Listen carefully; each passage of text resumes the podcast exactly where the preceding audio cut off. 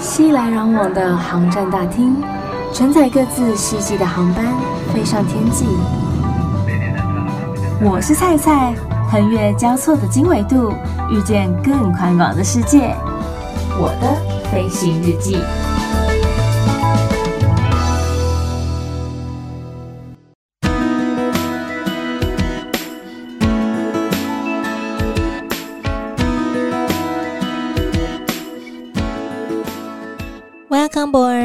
收听我的飞行日记，我是空姐赛赛。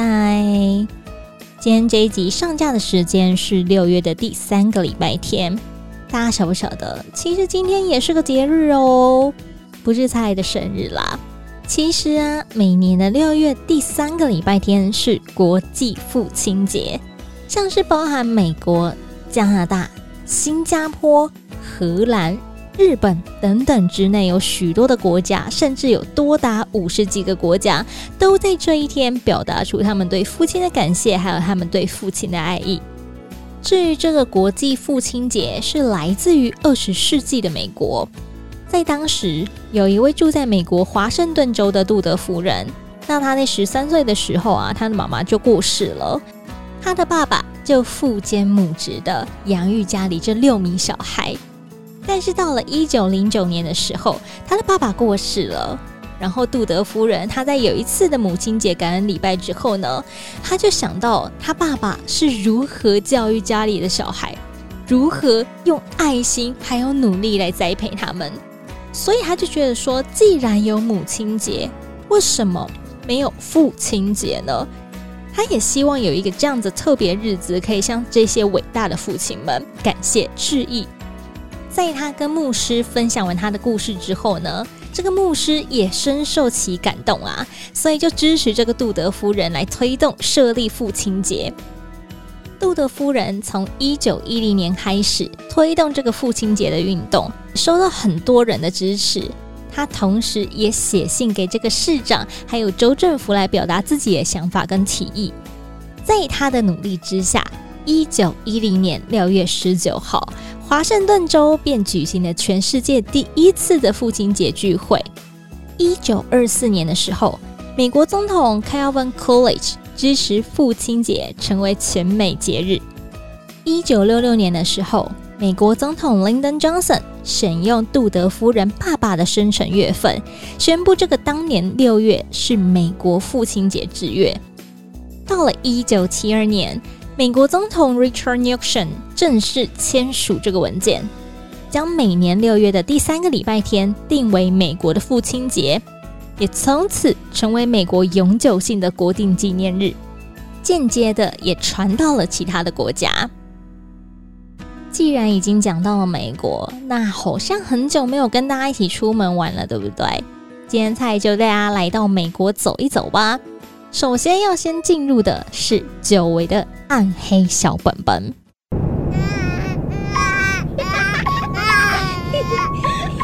朋友，可以不要再暗服物灵了吗？想知道什么行为不受大家的喜爱吗？你最讨人厌。想知道究竟我们心里到底在 OS 什么吗？不能说。欢迎来到暗黑小本本。暗黑小本本的单元，其实就是在跟大家分享机组人员或者说航空人员他们心中的 OS。OS 之所以称为 OS，就是因为平常被我们藏在心里面，不好说出口啊。在这个暗黑小本本的单元里面呢，不藏私，通通掏心掏肺说给你听。今天的 OS 是什么呢？大家晓得香蕉人是什么意思吗？有些人会被说是香蕉人，你们知道那代表的是什么吗？就是他外表看起来虽然是亚洲人脸孔、黄种皮肤，但是他其实拿的是美国护照。所以我们就会说，因为你看香蕉嘛，它的皮是黄色的啊，但内里是白的啊，所以就跟这种人一样啊，就是外观是黄的，但是其实它里面是白的，拿的是美国护照，自以为是洋人这样子。所以像这样子的人呢，甚至是双重国籍的人都会被我们笑称是香蕉人。那这种人讨厌的地方在哪里？就是这种人呢，进出美国是用美国护照，但是进出台湾是用台湾护照。可是当他们今天要出台湾进美国的时候，在 check in 报到的时候，他就必须要出示两本护照，因为如果你今天是用美国护照进台湾的话，你免签是有九十天的效期，或是六十天的效期限制。为了怕你是逾期居留，所以我们必须要确认说你到底是用哪一本护照进台湾的。可是很多人常常都只拿台湾护照出来。那一开始我们都会先断定说你是要拿台湾护照进美国嘛，我们就会检查你的签证啊。可是却发现你的台湾护照没有签证的时候，我们就会问说：那请问你是要用台湾护照进美国吗？他们通常都会说：哦，没有，我要用美国护照进美国。这个时候，我们就会要求他要出示美国护照，他们就会开始变得很紧张哦，就说，嗯，为什么？哦，我进来台湾的时候是用台湾护照啊，为什么现在你要跟我要美国护照？那些人都担心是被查税还是干嘛之类的，好像我们会跟政府官员通风报信一样，就会变得开始紧张兮兮的，或是有些人就会说什么，我等一下美国护照要去盖章，盖那个进台湾的入境章。这样子，美国才会确定说我有出国的记录，我有进到别的国家的记录。那这样子的话，我要去哪里盖章？我们就解释过说，因为好像之前台湾政府有说，现在的系统跟美国都是连线的，所以其实根本不用盖章，他们那边也看得到你是什么时候进来台湾的啊。但是很多人有这方面的坚持，我们也不方便多说什么，就会请他去问移民署。但反正我们就必须要开始解释说，哦，因为你进来的时候是用台湾护照，所以你出去的时候就必须要用台湾护照。可是你现在要进美国，所以你必须要出示你的美国护照给我们看，我们才知道你有签证可以进去美国啊。就开始跟他解释这样子，然后他们才会慢慢的放下心防。这真的是屡试不爽，我们就会觉得很烦。就是你既然持有双重国籍护照，那你就不要怕东怕西的。这是你自己的选择，不是吗？所以啊，如果说你是类似双重国籍的人呢，你要 checking 报道的时候，建议你就是两本护照都拿出来吧。你可以放心，我们跟政府官员的关系也没有这么好，没事不会去跟他打小报告的。如果今天到了美国西岸，讲到阳光、沙滩、比基尼。你会想到哪个地方呢？嗯，会先想到的是 LA 洛杉矶吧，因为那边天气实在是太好了，而且那边的沙滩呢，就是是那种细沙，不像台湾是那种湿湿软软的沙，所以你就会觉得特别的舒服，尤其是阳光照在那个沙滩上面，踩下去好棒哦，就是不会狗到整个脚都湿湿黏黏的样子。再接下来介绍这个地方啊，是跟 LA 有点冲突，就跟美国感觉不太有相关，可是它又是坐落在洛杉矶的一个小区域。这个地方呢叫做 Little Tokyo 小东京，你没有听错，就是日本的那个东京。而且啊，搭他们的那个捷运，那个算是捷运吧，还是电车？就是反正搭他们那个类似捷运的地方是可以抵达的，而且站名就真的叫做 Little Tokyo。我会知道这个地方是因为有一次我跟我朋友约，然后我朋友就叫我自己搭捷运去这个地方，然后我想说哈，你有没有讲错啊？Little Tokyo 这样子，然后他说没有，就真的它叫做小东京。然后你看到那个站名就可以下车了，这样子，我还半信半疑，上网查了一下，就哎，还真的有这个地方。结果到那边之后啊，你再往前走一点点，因为它都有指示牌，你跟着它的指示牌走，你就会看到它满满的日式建筑，然后日式的餐厅，日式风格的店家，像是小东京日裔美国人的博物馆。它是一九四二年的时候，充满当地日本移民故事的建筑所改造而成的，里头有很多二战的日本移民，然后被美国政府关进集中营的血泪史。旁边还有个雕像，是在诉说救了上千名日本外交官的一个故事。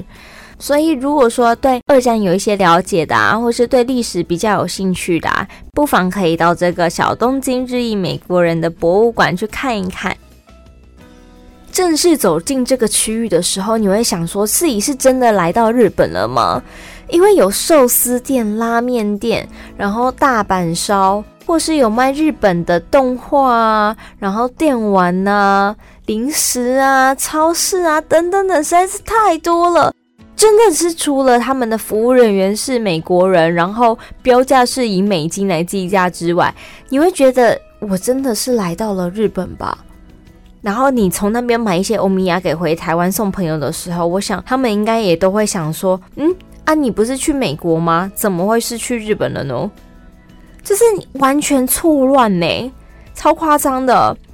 然后走到那边的街道的时候，它的布置也都有日本风味的那种灯笼，尤其是晚上更有那样子的一个气氛存在。这样子，像那时候我朋友后来带我去吃的一间。据说是蛮有名的拉面店，M 开头的拉面店，大家如果去搜寻小东京 M 开头拉面店，应该都找得到。它呢不能事先先定位，然后要现场候位，候位的人数是真的都蛮多的，所以大家换桌率也蛮快的，赶快让后面的人用餐嘛。我们到了店里，它的拉面真的很 Q，完全不输日本到底的。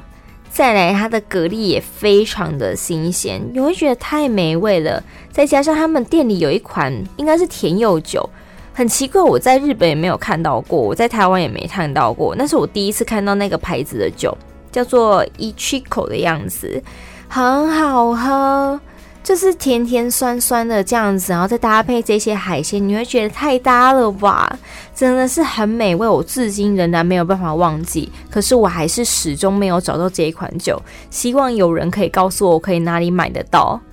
所以如果大家有机会到这个地方的话，我非常推荐这一家拉面店。如果你又相当怀念日本其他的美食或是商品的话，像那边有日式的超市，有御饭团啊、寿司啊、便当啊、日式的洋芋片啊，甚至连日清泡面、日式的绿茶、日式的红茶、日式的奶茶，到底要讲多少茶？反正呢，各种各式各样日式的商品都有啦。然后像是 Hello Kitty 的三丽鸥。虽然说 Hello Kitty 是英国人，不过它是一个日本发起的一个卡通人物，所以你也可以买到一个相关的商品。所以我刚才是不是说，如果你在这边买个礼物，骗朋友说你是从日本回去的，我想他们应该也会相信你吧？不过啊，如果你要到 Little Tokyo 小东京的时候啊。晚上捷运的另外一侧要比较小心一点点，因为听我朋友讲说那边的治安好像不是很好，所以因为也是有一些坝啊，然后可以让大家喝点小酒啊，小酌一下什么之类的。万一你又是个女孩子，跟我一样，然后手无缚鸡之力，碰到那种醉汉，碰上一些危险该怎么办？所以晚上的时候尽可能朝那种热闹的地方去，不要走太偏的地方。像在美国又是可以合法持枪的感觉就很可怕啊！从小不就听到吗？我们要开开心心出门，平平安安回家。所以不要让爸爸妈妈们担心。然后菜菜的话要听哦。讲到 LA 啊，大家想到说什么好莱坞啊、迪士尼啊、星光大道之类的。其实有些小地方也是蛮讨喜的哦，像我自己就很喜欢一个地方，这个地方叫做 Venice Canals。当时我跟我朋友要搭 Uber 过去，发生了一件有点糗的事情。反正呢，我就跟司机讲说我们要去 Venice Canals，然后司机大哥就想说 Canals 哪里呀？然后我想说不对吧，是我自己有发音错误吗？然后就很紧张，因为大哥就不知道载我们去哪里啊，然后就赶快翻找那个 Google Map 找给他看。他说啊，那是 canals 不是 canals，借此证明空服员的英文不见得都很好，所以英文要好好念了，好不好？不然你看像菜这样就在国外出糗了。Venice Canals。它叫做威尼斯运河区，是位在于洛杉矶西区的一个海滨区域。它是由四条东西向、两条南北向所构成的一个方形区块。离海边呢，其实不会说到太远，海边的名字其实就跟它有关了，就叫做 Venice Beach。会有这个 Venice Canals 呢，是因为当时的建商啊，他想要打造一个美国的威尼斯。大家都知道啊，威尼斯很美嘛，但是又不是每个人都可以到那个意大利的威尼斯，所以他想要在美国弄一个自己小型的。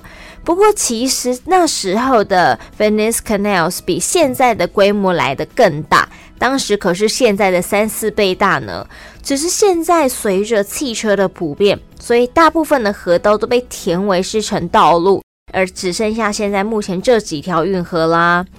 在一九九三年之后全面整修，成为一个景点之后，沿岸的房价也跟着水涨船高，成为现在高级的住宅区。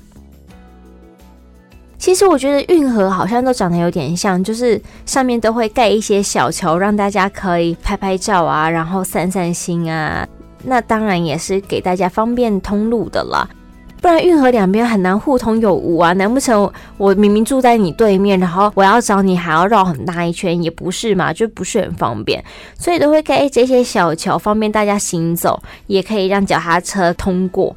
可是这些人行道的地方是不能开车的，就跟羊角村真的很像，是不可以开车的，因为它就真的是不是很大条啊。所以你就会忍不住想说，如果这些人可能去外地要买东西，去超市补货，或是说要去露营干嘛等等之类的，因为车子进不来嘛，所以你车子只能停外面。那你要住比较靠里面的话，你是不是势必得花上比较多的时间在搬运上面？好辛苦又好累耶！还是他们其实有比较自己特别的方式，这我不知道，但是我也没有看到推车啊。又或者他们可能有超能力等等的吧，异想天开。不过每一户人家啊，他们似乎都有自己的一艘小船，所以他们有可能是用小船来搬运他们所需要的货物，也是说不定的。或者下次我有机会再到这个地方的时候，为大家来询问一下当地的人家。只是可能因为大家会把那边当成是别墅之类的。因为我去到那边的时候，我好像很少看到人家家里面是有人的，就不知道是刚好大家都外出了，还是真的平常那边就比较少人居住。毕竟那边是属于高级住宅区，离市区其实都有一小段距离。就是 maybe 哪天大家想要放松，或是想要去海边的时候，才会过去那边度假。不过话说啊，这边的房屋真的都蛮有特色的，都有自己的一个风格。像我就有看到那种比较欧式的，整栋都是白色的，或是说也有弄得很像是那种白雪公主的小木屋，感觉再晚一点，七矮人就要回来的那一种。除了这些有特色的外观之外啊，你在那一些特别的节庆的时候去，像是万圣节、圣诞节的时候。因为美国又很注重这些节日啊，所以他们在自己的家外面都会做一些小布置或是小装饰品，让你会感觉说真的是还蛮特别的，而且会格外有那样子的一个气氛。我那时候去的时间点应该是差不多十二月份的时候，所以他们的房屋外面都有一些圣诞树，或是说弄成是雪橇的模样的小礼物等等的。你会觉得也太可爱了吧，然后又有在装一些灯啊什么，所以一到晚上的时候一点灯就会有特别有圣诞节温馨的感觉。虽然他们的整个建筑非常的具有特色，也很特别，比较少见。然后你要在这种特殊节庆的时候去，又可以看到他们很多精心的装饰品。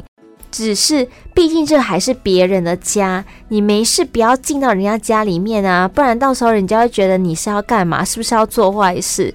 然后这也是注重别人的隐私，毕竟欧美人士又特别注重隐私，所以不要在那边嬉闹，然后大声的喧哗，当然也不要跑进去别人的家里面去拍照，拍拍人家家里是还好，但是不要闯进去，因为这都是很不礼貌的行为哦。